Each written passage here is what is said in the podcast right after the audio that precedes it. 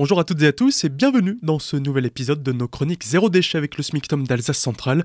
Nous sommes à nouveau en compagnie de Marie Adam des éco-citoyens d'Ebersheim qui nous expliquait hier pourquoi les sopalins, serviettes et éponges jetables étaient à bannir de nos cuisines et on poursuit aujourd'hui avec une technique pour réaliser soi-même ces éponges. Vous pouvez euh, les faire vous-même à partir de vêtements euh, usagés. Alors là, je parle bien de vêtements usagés, donc ceux qui ne seront plus utilisables. Hein. Si vous avez des vêtements qui peuvent encore convenir, euh, on les met dans les bennes à vêtements pour qu'ils puissent être euh, portés par d'autres. Je parle là par exemple des chaussettes euh, trouées, euh, des collants, des vieux t-shirts qui ont un trou, une tache ou que sais-je encore. Vous avez une technique japonaise dont vous trouverez facilement des tutoriels sur YouTube qui consiste à fabriquer des tawashi. Ça a été la mode, on a fait pas mal d'ateliers là-dessus, le SMICTOM aussi. Ce sont des petites éponges qui en fait sont faites en lanière de tissu tissé. Donc tissé entrecroisé, ça forme des petites épongettes qui permettent de pareil d'essuyer, d'absorber absorber euh, de lingettes pour le visage, euh, des suies frimousse, euh, ce que vous voulez, pas de souci, ça fonctionne. Et donc toutes ces solutions,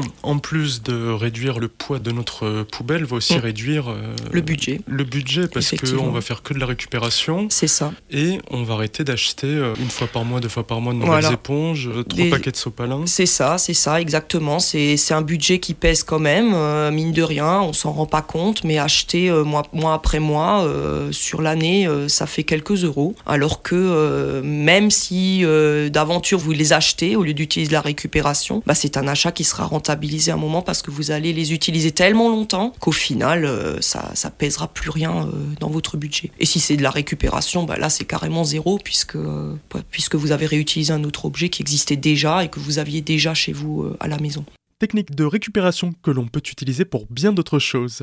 Cette chronique zéro déchet est terminée. Dernière étape dans la cuisine et un peu en dehors, c'est à suivre dès demain l'antenne. D'ici là, vous pouvez retrouver toutes les autres chroniques sur notre site azur-fm.com dans la rubrique podcast zéro déchet.